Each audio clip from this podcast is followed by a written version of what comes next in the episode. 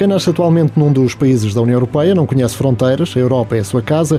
Viajar, viver, trabalhar num outro Estado-membro já nem é considerado imigração, hoje chamamos-lhe mobilidade. Cidadania Europeia em destaque hoje neste Couves de Bruxelas. O Tratado de Lisboa e a Carta dos Direitos Fundamentais da União Europeia consolidaram os direitos, as oportunidades e as salvaguardas da cidadania europeia. A liberdade de viajar, trabalhar ou estudar noutro país da União, poder participar na vida política europeia ou mesmo a proteção contra a discriminação eh, em razão da nacionalidade, são agora direitos eh, de que tiramos partidos e muitas vezes eh, nem damos por isso. E é disso que eu, Paulo Alexandre Santos e o Nuno Castilho Matos vamos falar com o nosso convidado Jorge Félix Cardoso. Mas, Nuno, se calhar até começamos por apresentar o Jorge. É um jovem de 24 anos, uh, mas já tem uma bagagem uh, enorme nesta, nesta área. É natural de Gaia, uh, acabou o secundário com uma média de 19,4. Foi isso? Vocês têm a informação toda. Entrou em medicina no Porto, ao mesmo tempo tirou filosofia em Braga. É investigador, está ligado a várias entidades na área da saúde, colabora com vários órgãos de comunicação social editor de conteúdos do portal ID Europa, um projeto do Conselho Nacional da Juventude. Para além disso, um, o Jorge tem uma forte ligação às questões europeias, eh, de que vamos falar neste, neste episódio, mas, ó Jorge, é tanta coisa que o melhor é mesmo seres tu uh, a explicar-nos um bocado deste teu percurso, este teu currículo e volto a recordar, tu tens 24 anos. Sim. Uh, olá, antes de mais, e obrigado por me receberem aqui. Uh, querem que comece do início, talvez, não é? talvez, do, talvez do nascimento, não, mas uh, queremos perceber aqui a questão de tu vais para. Portanto, tu acabas o secundário com uma média eh, incrível e as pessoas já vão perceber onde é que vamos, quando é que vamos chegar à questão da, da, da Europa. Tu acabas um secundário com uma média acima da média e depois entras em medicina. Sim e depois eh, percebes que se calhar queres ainda mais do que só medicina. Sim, eu na altura eh, não estava muito contente com o curso e acabei por, eh, juntamente com, com dois amigos, que isto sozinho nada se faz, uh, lançamos-nos na filosofia. Inicialmente queríamos estar na Universidade do Porto, mas a Universidade não permite fazer dois cursos a tempo inteiro ao mesmo tempo e, portanto, fomos para a Universidade do Minho estudar licenciatura em Filosofia, que eu não cheguei a acabar porque, entretanto, saltei para um mestrado em Filosofia Política, que esse sim acabei há cerca de 15 dias. Mas um, um, um médico filósofo ou um filósofo médico? Uh, não sei responder a essa pergunta, mas entretanto, uh, para além disso, chegou a dimensão europeia. Né? Eu sempre me interessei muito por uh, tentar perceber o mundo e, e ir-me informando sobre as questões políticas. e a certa altura comecei a, a, ler sobre a, sobre a União Europeia. Uh, muito por iniciativa do, do meu pai que me ia dando uma boa escola semanal, que era o Economist, que ele me comprava todas as semanas e eu ia lendo. Uh, e entretanto, uh, foi até porque vi um concurso de uma coisa que chamava o, a Conferência Ulisses. que aceitava uns ideias para a Europa e depois dava presença na, nessa conferência e depois uma viagem a Bruxelas. Uh, enfim, isso foi talvez o ponto de partida para eu começar a fazer ativamente algumas coisas. E depois disso, a Escola de Verão da Comissão Europeia, e depois começar a escrever algumas coisas por mim próprio, e depois etc, etc, etc. Até que, Portanto, até que ponto, chegamos aqui. A medicina já parece aqui um acidente de percurso. Sim, não, não é, não é. Eu gosto da área da saúde, não, não quero ser médico, isso já, já o disse várias vezes, não é segredo nenhum. Uh, não quero ser médico no sentido clínico, não é? Debate estetoscópio. Uh, a área da saúde interessa-me, acho que até é possível ter mais impacto uh, a grande escala desenhando políticas de saúde, trabalhando no sistema de saúde, uh, preocupando, por exemplo, com questões de saúde pública não necessariamente no um para um, que é bastante importante, mas não é tanto uh, o meu género de coisas. Gosto mais de coisas macro, uhum. é como se pode perceber depois pelo interesse pela União Europeia. Claro. Uh, mas a medicina não é um acidente de percurso e acho que a formação uh, em medicina, de certa forma, faz parte aqui de, um, de uma maneira de, de olhar as coisas. Também me trouxe uma uma, uma formação um bocadinho diferente e se calhar também uh, por isso é, é, interessante conversar com as pessoas que fazem estudos europeus ou relações internacionais e, e se calhar trazer algumas questões diferentes ou fazer umas perguntas que, sendo disparatadas, trazem, trazem algo de novo. Em relação à Europa, eh, esse clique de que falavas, além do empurrãozinho do teu pai em casa, eh, alguma área em particular, o que é que te prendeu ali? Qual foi o isco? Vá lá. No fundo, enfim, é aquele período pós-crise, né? estamos a falar dos anos pós-crise, de, de, estar habituado em Portugal a ouvir falar da Europa como uh, algo que, que, limitava o país, que nos tirava a liberdade de agir, uh, mas que ao mesmo tempo eu via que, que para os jovens dava oportunidades imensas. Quer dizer, isto era aqui uma incoerência. Uh, e portanto não houve assim nenhuma área em particular, mas, mas quis interessar-me pela Europa, pelos vários Estados-membros e pela, pela União Europeia em si. Um, e entretanto apercebi-me da, da, importância da, da, União Europeia para questões como as alterações climáticas ou uh, resolver problemas que vêm com a, com a transição digital. Uh, e isso foram coisas que depois fui estudando, esses temas assim mais, mais específicos, mas inicialmente foi mais a ideia da União Europeia, o que é isto, uh, se Portugal está aqui refém ou se está aqui a ganhar alguma coisa. Uh, mais, mais nesse género de, de questões. Uhum. E o que é que falta para que outros jovens uh, se interessem pela Europa? Bom, há muita coisa que falta. Infelizmente, uh, é um percurso que é talvez pouco representativo, porque tive muitas oportunidades. Tenho noção de que fui extremamente privilegiado e, sobretudo, neste, neste percurso. E haverá gente com, com igual interesse e com igual motivação, igual capacidade de trabalho que não, não, não terá oportunidade de chegar aos mesmos sítios faltam iniciativas da sociedade civil, falta também por parte da imprensa maior atenção à Europa e maior escrutínio, uh, até por parte da nossa classe política. Mas não sentiste abertura e tu já assumiste que escreves também para vários órgãos de comunicação, Sim. estás aqui connosco, estás noutros órgãos de comunicação. Achas que não há abertura ou as pessoas não têm iniciativa para? Eh, é, uma pergunta interessante. A abertura existe, mas é preciso ser mesmo muito insistente. Não é um tema de que as pessoas queiram falar. Enfim, o vosso podcast, por exemplo, aqui o podcast da comercial, é muito sui generis, porque uh, de facto é raro ou até único ver uma uma rádio com um alcance tão grande e tão generalista uh, e até virada para o entretenimento, para a música, para conteúdos de, de, mais de comédia e quererem pegar neste assunto que é tão importante e, portanto, também os, os parabéns para, para, para, o programa que aqui estão a fazer. Porque faltam, faltam iniciativas destas para chegar, para chegar às pessoas. Há alguma abertura. Eu Uh, comecei a, a, escrever algumas coisas, enfim, nas redes sociais. Né? As redes sociais aqui ajudam muito também para uma pessoa uh, interagir com outras que, que, se interessam pelos mesmos assuntos e, e que vão uh, partilhando ideias e lendo e comentando e dando feedback.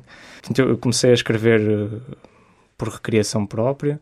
Depois, porque já tinha feito uma colaboração anterior, comecei a, a a desafiar um, um, meio de comunicação mais digital, que é o Shifter, uh, e comecei a fazer algumas coisas com eles. Uh, entretanto, chamei também alguns amigos que tinha conhecido no Twitter, João isso, Diogo Barbosa, isso tudo antes de, Maraújo. Desculpa, antes das eleições europeias. Portanto, tu tentas Sim. dar ali um, um impulso, uh, e essa parte é muito interessante. Esse impulso tu tentas, tentas dar antes das eleições europeias para colocar os jovens a olharem para as eleições europeias de uma outra, de uma outra forma. E isso não é um pormenor, porque eu tenho noção de que o meu percurso curso não teria existido se não houvesse eleições europeias, porque de facto falamos da Europa de 5 em 5 anos, nos anos em que vai haver eleições europeias. No resto do tempo parece que nos esquecemos um bocadinho que ela existe uh, e, portanto, naquela altura há muitas oportunidades para quem tem a sorte de, de viver o momento, não é? E depois passamos 5 anos no deserto. De facto, eu fiz a, a Escola de Verão da Comissão Europeia, o Summer Camp, que aconselho a todos os estudantes universitários. Uh, eu fui lá em agosto de 2018, portanto há cerca de um ano e pouco. Um, e foi nesse momento que eu percebi, de facto, a Europa estava num momento hum, que eu chamaria vai ou racha, um, e que era preciso fazer alguma coisa para as pessoas uh, se interessarem, discutirem, debaterem e participarem nas eleições. Uh, e portanto comecei a escrever algumas coisas por mim próprio, fiz lá alguns contactos que também depois permitiram trocar ideias, reunir uma comunidade de jovens europeístas. Depois, como vos contava, eh, comecei a escrever então para o Shifter e depois surgiu o convite para fazer a campanha que, que não te referiste do, do ID Europa, uhum. do Conselho Nacional da Juventude. E portanto, a, a, partir daí depois é, quer dizer, uma coisa puxa a outra e depois eh, fui escrevendo um artigo aqui, um artigo ali. Depois de, de já se ter começado a falar no tema e das pessoas saberem que se está a falar no tema, é mais fácil, é? há mais oportunidades, estas oportunidades que falavas. Uhum. Mas antes é, é difícil de, de, acordar e dizer está aqui, está aqui um tema interessante, era bom falarmos sobre isto. Aí há alguma dificuldade. Tu falavas na, na questão da, da, criação dessa comunidade que começou com esse teu percurso também a, a, escrever, desde a newsletter e depois hoje também tens um, também entras num podcast de, de, de assuntos europeus, sim. De assuntos europeus da Rádio Observador, neste Sim, caso. Chama-se Café Europa. Café Europa, exatamente. Tu achas que essa comunidade existe de facto em Portugal, a comunidade de jovens a interessarem-se por assuntos europeus, ou é uma questão de nicho, é um pinga-pinga aqui e acolá? Bom, de nicho será, tendo em conta, e, e são dados, são sondagens ou inquéritos, e, e mostram que o tema não é assim tão apelativo como isso, né? mesmo a informação em geral não é assim um tema tão apelativo como isso. Havia recentemente uma, uns números de que as pessoas já não se interessam de ver notícias, já estão saturadas. Uhum. Um, e portanto será sempre um, uma população pequenina. Mas eles existem. E, e por acaso, uh, lá está, mais uma vez, sobretudo, tive a sorte de entrar em, em participar em, em, conferências, em escolas de verão, em, em atividades em, em, que se vão ligando essas pessoas. E isso, isso é extremamente importante. Portanto, se calhar, um conselho para quem gostasse de fazer alguma coisa relacionada com a União Europeia é procurar as redes que já existem, os eventos que vão acontecendo, uh, procurar junto das instituições europeias das representações em Portugal, uh, procurar nas redes sociais a, a malta nova a mandar uns bitites sobre a União Europeia uh, e isso talvez seja a melhor forma de, por um lado, ganhar motivação e por outro lado, encontrar Uh, não estar a falar para o boneco, é? encontrar uma audiência, uhum. encontrar alguém com quem trocar ideias. E por vezes até consegue chegar mesmo à discussão com pessoas influentes e que têm decisão, não é? Sim, sim, sim, sim. Isso acontece, sobretudo nestes eventos grandes em que Uh, lá está, talvez porque são pessoas que, que, trabalham nestes assuntos há muito tempo e sabem como eles não são muito populares. Uh, veem jovens interessados pelo tema e querem dar oportunidades e querem conversar e querem trocar ideias. Uhum. Isso é muito interessante. Mas a, é, a é caminho das uh, europeias, e o Nuno falava há pouco de, desse trabalho que tiveste, que te levou a pôr uma pausa na, nos teus estudos. Isto foi uma decisão arriscada da tua parte? Sentiste. Quando é que decidiste vou deixar o curso para depois? E estamos a falar de um curso de medicina que, se calhar, digo eu, convém haver ali alguma continuidade. Uh, mas quando é que decidiste? Se calhar As pessoas isto... concordam contigo. se calhar há aqui algo mais importante que eu quero fazer primeiro. Um, eu, eu, eu, decidi, portanto, como vos disse, eu fiz a escola de verão da Comissão Europeia, o Summer Camp, uh, e ia começar o meu último ano de curso em medicina. E o último ano de curso também no mestrado em Filosofia Política, né? o ano da tese, que não tem aulas, é escrever. E comecei a fazer as minhas atividades relacionadas com a União Europeia. Inicialmente era só escrever umas coisas nas minhas redes sociais, postar umas notícias, chamar a atenção para uns temas que me pareciam importantes. Depois comecei então a escrever uns artigos mais, mais detalhados e a certa altura, ali por volta do mês de dezembro, portanto ainda dentro do primeiro semestre, eu percebi que era uma coisa ou outra. Uh, e sendo ano de eleições europeias, sendo uma, algo que eu via que há uma lacuna grande e que precisava mesmo de ser colmatada. E que o curso de medicina eu posso acabá-lo quando quiser, quer dizer, no meu percurso não vai fazer muita diferença se eu acabo o curso de medicina em 6 ou 7 anos, ou aos 60, isso não vai ser muito relevante. Mas há ter uma a oportunidade de ter uma experiência de fazer uma campanha eleitoral a tentar esclarecer as pessoas e tentar fazer uma campanha de apelo ao voto uh, e a participar em debates isso provavelmente é uma experiência muito mais rica, né? e, e portanto a escolha, a escolha tornou-se simples. Felizmente, é claro, uh, tenho a sorte de, pronto, os meus pais apoiaram-me, né? que são quem pagou o, curso, uh, e as pessoas à minha volta também aceitaram a situação, e, portanto, e também não, não estou muito, a maior parte dos estudantes de medicina quer estudar para o exame de especialidade, para escolher uma especialidade, e eu tenho a sorte, ou o azar, não sei, de não, não estar nesse, nesse período difícil no, no meu último ano, porque não quero enverdar por aí e, portanto, foi uma decisão relativamente tranquila. Uhum. Acabei por, uh, por congelar a matrícula. Não congelei oficialmente, mas enfim, passei a faltar a tudo e, portanto, fui chumbado a tudo.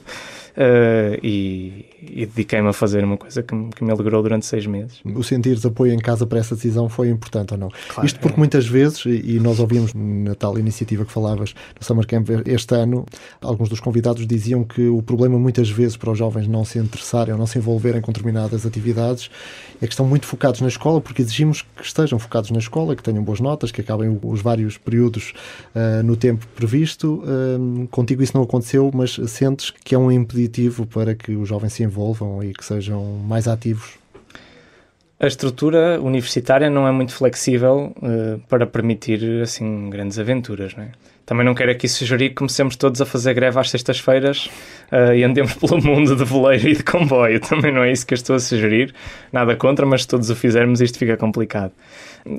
As universidades têm aqui que mudar um bocadinho também e perceber que os estudantes hoje em dia não tem grande valor de fazeres uma licenciatura que é exatamente igual a outras 300 ou 400 pessoas. Tens de ter um fator diferenciador, não é? mesmo, mesmo para aquilo que se tornou a universidade, que é uma, uma escola profissionalizante, voltada para, para ingressar no mercado de trabalho, que não precisa de ser. E, portanto, acho que era bom que as universidades pensassem em, em flexibilizar as suas estruturas, menos horas de aulas presenciais, maior aceitação de atividades que possam justificar faltas, sem perder o rigor, mas, mas já há muitas formas de o fazer. Contudo, uh, acho que não é preciso parar um ano de estudar para fazer alguma coisa, não? Uh, por exemplo, enquanto eu estava só, entre aspas, vou fazer as aspas, mas tenho que dizer para as pessoas perceberem.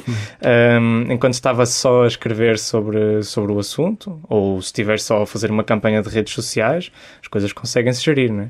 No meu caso ficou difícil porque eu estava a fazer também eventos em universidades, eh, pelo país e, portanto, é complicado. Eventos como assim? Ias eh, falar aos jovens? Eh, Sim, o, para... projeto, o projeto Conselho Nacional da Juventude hum. tinha, tinha a parte do site que eu, que eu geria, onde havia notícias e havia, no fundo, explicadores da, da União Europeia. E depois tinha uma parte de, de eventos em universidades em que se tentava a lógica era se Maomé não vai à montanha, a montanha vai a Maomé. Portanto, nós íamos para dentro dos salões de alunos e para dentro dos bares das universidades, levávamos um convidado uh, e dizíamos: Esta malta está aqui a falar da Europa, vocês nem precisam de sair do sítio, é só dirigirem a atenção para aqui e ouvirem um bocadinho. Uh, e tivemos essa experiência em alguns locais público? do país. Havia público? Vou ser diplomático e dizer que havia algum. algum, nem sempre. Agora fica no ar, fica no ar a quantidade de algum. Estamos todos a imaginar a sala, não é?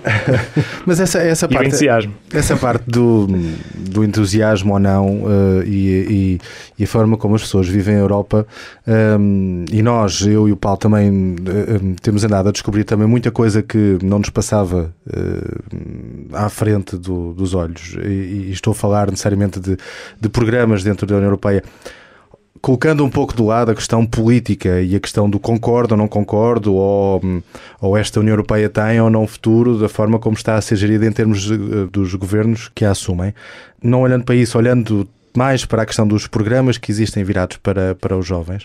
Porque é que esse tipo de coisas não, não funciona, ou se calhar até funciona e nós não estamos a perceber, mas porque é que, por exemplo, nas universidades que, onde tem esse público uh, alvo, e estou a falar de Erasmus, ou então o Discover EU, se não me engano é isso, não é? Uhum. Aquela questão do comboio, de poderes viajar Sim. de comboio pela, pela Europa, esse tipo de coisas não é apelativo o suficiente? Vamos lá ver. Há aqui duas dimensões diferentes, não é? Uh, podias imaginar viagens de comboio a serem oferecidas dentro de Portugal e não era por isso que as pessoas se interessavam por política uhum. portuguesa, não é? Portanto, as coisas não estão necessariamente ligadas. Há muita gente que vai fazer Erasmus e acha que foi, foi, foi estudar, ou foi, foi divertir-se, ou foi, foi ter uma experiência numa coisa que se chama União Europeia. É porreira porque dá para andar sem passaporte e o dinheiro, na, maior, na maioria dos países, é o mesmo e, e falam todos inglês e aquilo até é financiado e tal, mas passa ao lado o aspecto, o aspecto político e uh, o muito que teve que acontecer para, para que, que, se tornasse a realidade uh, assim, não é? Para que de repente 28 países neste momento, 28 Estados-membros. Isto porque estamos a gravar, eh, deixa-me só fazer esta sublinhada. Sim, com o Brexit gra... é melhor. estamos a, gravar já depois de Boris Johnson ter eh, vencido as eleições no Reino Unido, mas antes de uh, acontecer de facto o Brexit, vamos já ver se acontece, não é? Estamos a falar em dezembro de 2019.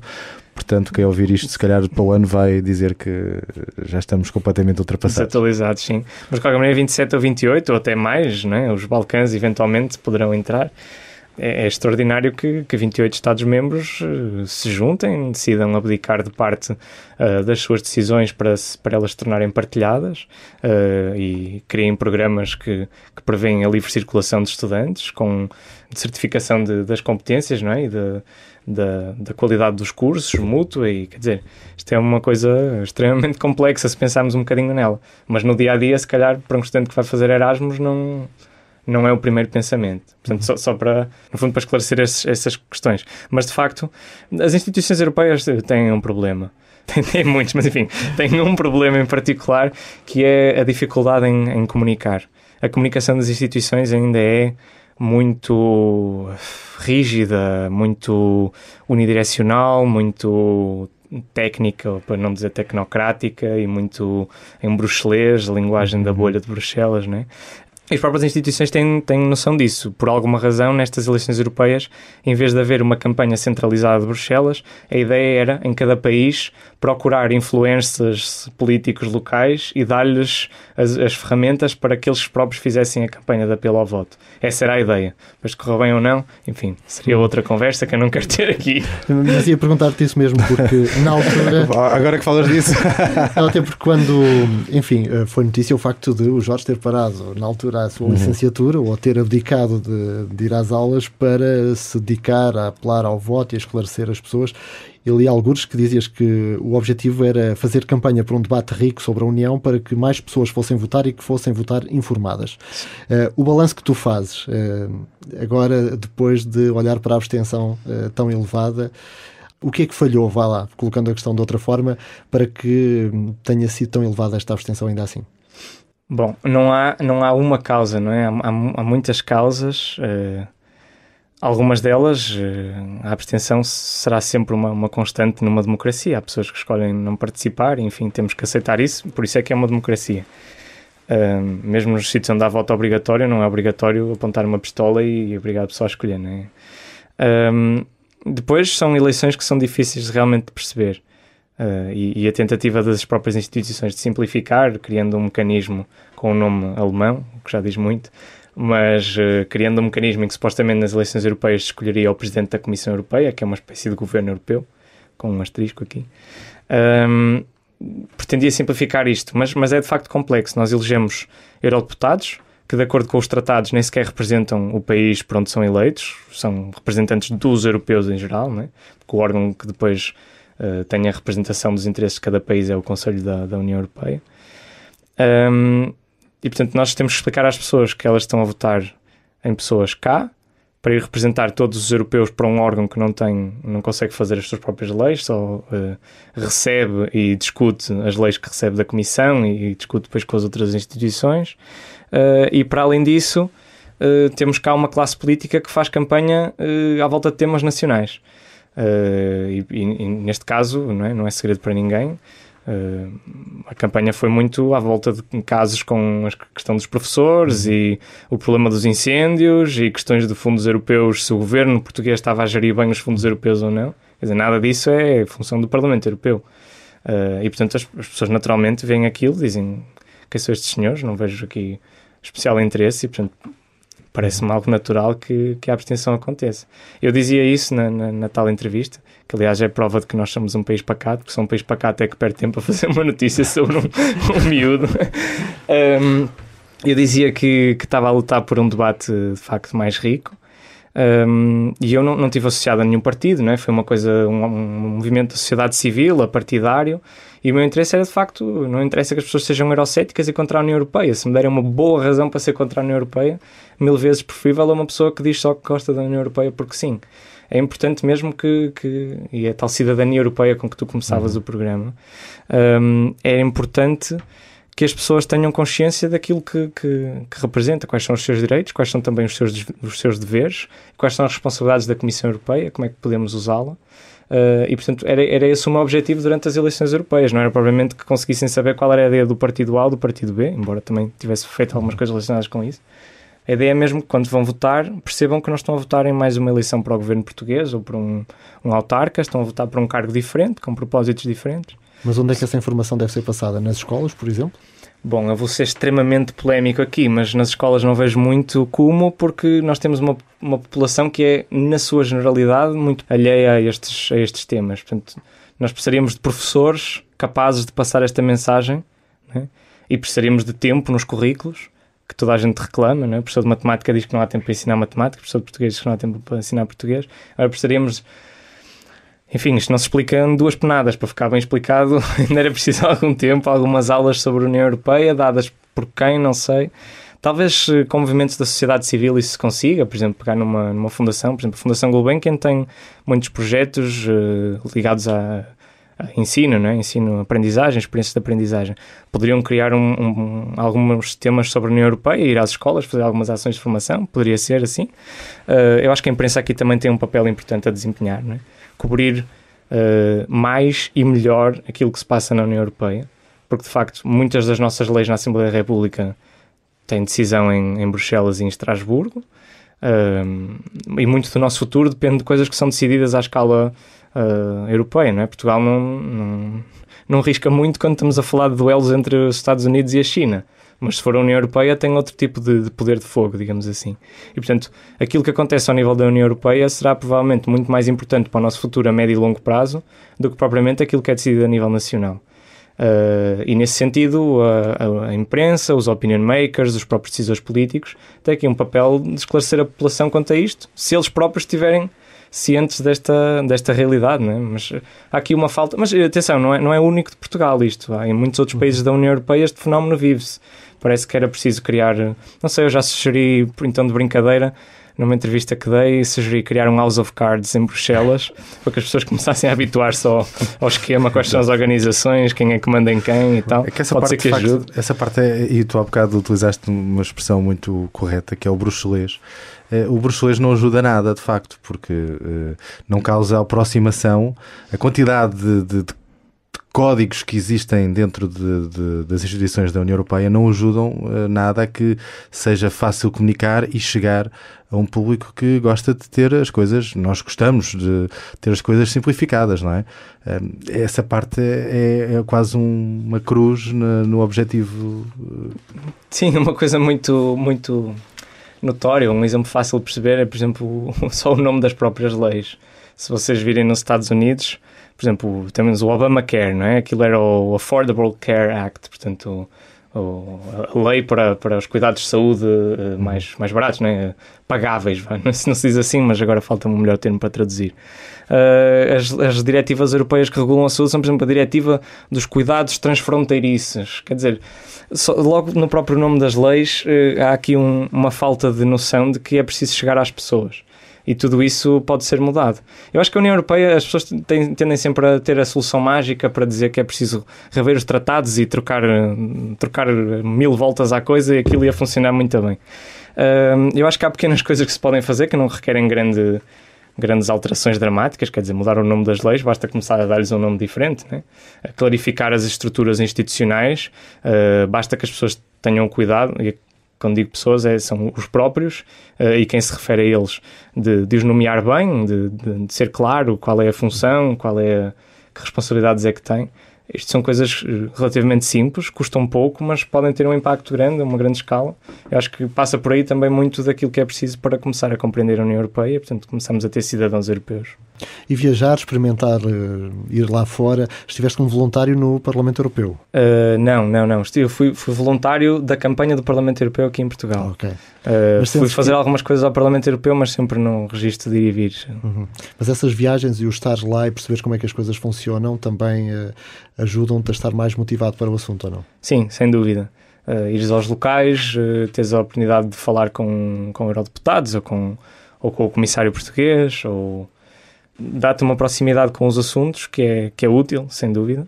E se calhar em vez de oferecer, enfim, não, não em vez, né? Uh, oferecer um Interrail também é uma coisa uh, interessante e de facto nós temos uma ideia da Europa que é muito portuguesa uh, e há outras ideias da Europa e que são legítimas e, e, se calhar que seriam muito necessárias para conseguirmos viver todos em conjunto, compreender o que é que os outros veem da Europa, né? Nós falamos da Europa, pensamos no, na Troika, no, nos fundos europeus, uh, no euro, uh, nas guerras entre os ministros das Finanças portugueses e Bruxelas. Uh, se calhar, enfim, outros países veem, veem coisas diferentes né, quando pensam na Europa. Uhum. e depois não podemos querer quando vamos a umas eleições europeias e estamos a, a, participar na mesma eleição, na verdade estamos todos a participar em eleições diferentes, a votar, votar por motivos diferentes é lícito, mas estamos a votar em realidades diferentes e e isso não é, não é muito útil para ter um projeto europeu com, com cidadãos europeus. Uhum. Portanto, até já tivemos lá um senhor que dizia que Portugal era copos e mulheres. Portanto, sim, está sim, sim, a tal sim. ideia que temos uns dos outros, não é? E nós temos a ideia que no país dele é tudo é à base de substâncias verdes e montras vermelhas, não é? Portanto... Exato, o chá, não é? exato, exato, exato. No, ali no, no início da, da conversa tocaste numa, numa questão que eu gostava de te ouvir, que é a questão das alterações climáticas. Uhum. Achas que isso poderá ser a causa da União Europeia que poderá eh, agarrar os jovens eh, e juntá-los eh, e fazer com que esses jovens olhem para a União Europeia de outra forma? Para alguns Ou deles. pelo menos terem uma cidadania ativa, quer concordem, quer não concordem. Sim. Uh, a cidadania ativa ao nível europeu, que não através dos governos nacionais, é, é, difícil. Existem alguns mecanismos, mas como tudo na Europa, são bastante complexos. Não é fácil arranjar um milhão de assinaturas com X% daquele uhum. país e não sei quantos países. Sem dúvida que uh, uma das possibilidades é ter uma Europa de causas. Há quem diga que a Europa foi o projeto da paz, depois o projeto da, da reintegração pós-guerra civil e depois temos duas Europas tentar reintegrá-las e agora a Europa precisa de um novo propósito. Né? Uh, e o novo propósito pode ser liderar o mundo na luta contra as alterações climáticas, pode ser uh, dar uma face humana à inteligência artificial e à, e à automação, uh, pode ser uma maior qualidade de vida, tentar que as pessoas vivam mais, trabalhem menos ou vivam com mais qualidade a Europa, desde já, é o sítio onde se vive já com mais qualidade, é? mas enfim, pode-se tentar ter algumas destas missões. Eh, eu acho, acho curto. Enfim, se for instrumentalmente bom, não é? Se servir para alguma coisa se ajudar, hum, não me parece que seja mau, mas acho que é curto porque de facto o que está aqui em jogo é algo, é algo bastante maior, porque é tudo isso ao mesmo tempo e mais ainda. É de facto um, um projeto de, de paz entre nações que sempre estiveram em guerra. É uma ideia de, de partilharmos todos as nossas decisões. Isso, isso, nós nem nos habituamos no dia a dia, não é? Pensar isso e, e depressa voltamos às, às discussões em que é portugueses contra franceses ou portugueses contra alemães outra vez, mas de facto a maior parte das decisões na União Europeia são tomadas por consenso ou por unanimidade e são, são países a tentar chegar a, um, a, uma solução comum que agrada a todos e que não prejudica ninguém. Isso é uma coisa extraordinária, não, é? não, uhum. não está na natureza propriamente dos, dos povos de repente decidirem vamos ser todos amigos e vamos aqui decidir aquilo que é melhor para todos. Claro, mas até naquilo, eh, na sequência do que dizia o Nuno, eh, eu ia buscar aqui uma frase que li tua também numa entrevista à Lusa, referias que quando há uma causa que importa, os jovens não perderam desígnio político, os jovens mobilizam-se. O que é que é necessário então para que eles se mobilizem? Vocês estão a falar mais de ativismo, não é? Eu estava uhum. a pensar numa coisa mais uh, estruturada e institucional. Sim, pode ser, pode ser uma, uma solução interessante. Tem havido manifestações de jovens nas ruas, não é? E o sentido dessa minha frase era mais se a União Europeia souber aproveitar uh, aquilo que, que move o eleitorado, né? se conseguir agarrar essas guerras primeiro do que outros agentes políticos, se calhar recupera uma credibilidade que outros foram perdendo. Era mais nesse sentido que eu falava. Sim, as alterações climáticas são um bom exemplo, uma vez que já há pessoas na rua, que é um problema urgente de resolver, que é um problema que a União Europeia está especialmente bem preparada para resolver, porque é um problema, de facto, não há fronteiras para, para as alterações climáticas, né? e uma ação, Portugal sozinho não vai resolver o problema nem os Estados Unidos sozinhos, nem a China sozinha, é um problema de todos. Hum. E, portanto, nesse aspecto, a União Europeia poderá estar melhor equipada para o resolver. os jovens também é difícil para eles encontrar. Enfim, a comunicação, a ligação destes dois pontos é difícil, não é? A União Europeia pode tentar agarrar a causa dos jovens, mas a União Europeia não é assim, não é, não é uma coisa no éter que existe e tem personalidade. A União Europeia é a vontade dos agentes políticos, muitas vezes nacionais, e portanto esses é que teriam que conduzir a União Europeia nesse sentido. E por outro lado, os jovens também teriam que se aperceber que há esta estrutura, coisa que, como já falamos aqui bastante, uh, é difícil perceber, não é? E portanto faltava a cola que une estes dois, estas duas metades que se podiam unir. Mas, mas sim, seria, seria bom. E quanto a ti, vais continuar aí na luta? vou, vou continuar na luta. Uh, tenho feito algumas coisas uh, em assuntos europeus, não é? tenho o programa de rádio, tenho escrito algumas coisas. Uh, estou também neste momento a, a, trabalhar com uma eurodeputado, a fazer uh, consultoria de comunicação. e é uma experiência que tem sido interessante para, para ver a reação direta das pessoas aos próprios agentes políticos. tem sido muito interessante. E depois, enfim, isto, o meu percurso foi um bocado todo muito espontâneo e aleatório e portanto não sei o que, é que, o que é que o futuro me reserva, mas certamente continuará a ser um interesse meu. Enfim, isto parece um bocado dramático, mas durante a minha vida é de, de fazer, é de fazer campanha pelo esclarecimento e pela participação no, pela cidadania ativa europeia. Há pouco utilizaste uma expressão eh, que antes das eleições europeias olhavas para a Europa e, e pensavas isto ou vai ao racha, não é? Eh, estava ali no, no, uhum. numa situação de limbo se tu tivesses a possibilidade de uh, tomar eh, uma decisão uh, como, vamos imaginar, Presidente da Comissão Europeia, uh, serias neste momento Presidente da Comissão Europeia, para não rachar, que decisão é que tomavas? Bom, isso é missão impossível. Até porque, enfim, pela própria estrutura da, da União Europeia, se calhar uh, era mais importante ser presidente da Alemanha, ou chanceler alemão, ou presidente francês. Neste momento, talvez o mais importante seja manter a casa em ordem, porque é disso que depende tudo o resto. Né? Todas as outras ações dependem de manter a casa em ordem. O que é que quero dizer com manter a casa em ordem? Dentro da União há, há, há tensões entre os Estados e há, há crises políticas internas nos, nos Estados. Uh, todos ouvimos falar do populismo, da extrema-direita, do extremismo, do radicalismo, etc. E, portanto, uh, se os Estados de repente ficam paralisados, a União Europeia fica paralisada também. Portanto, o, o ideal era que uh, houvesse um, um grande esclarecimento dos eleitorados para que percebesse o impacto das suas decisões ao nível europeu e, sobretudo, haver uma espécie. Enfim, a Europa se calhar precisava de um, de um presidente Marcelo que conseguisse que os líderes dessem mais abraços e trocassem mais afeto uh, e disputassem menos uh, guerras agressivas. Se calhar era. Era esse o meu papel, era ser o presidente Marcelo da Europa, não sei. Prepara os telemóveis para tirar as selfies.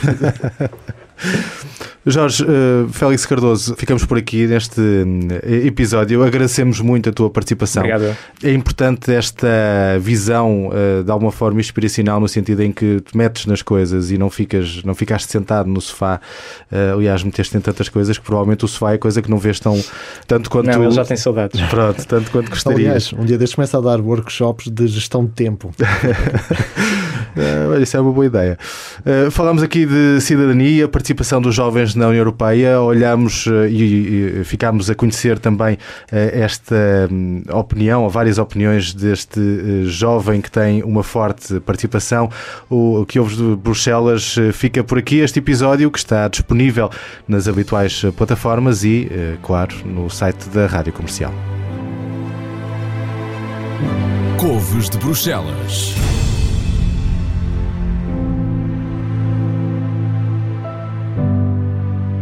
Este podcast tem o apoio à produção da Comissão Europeia.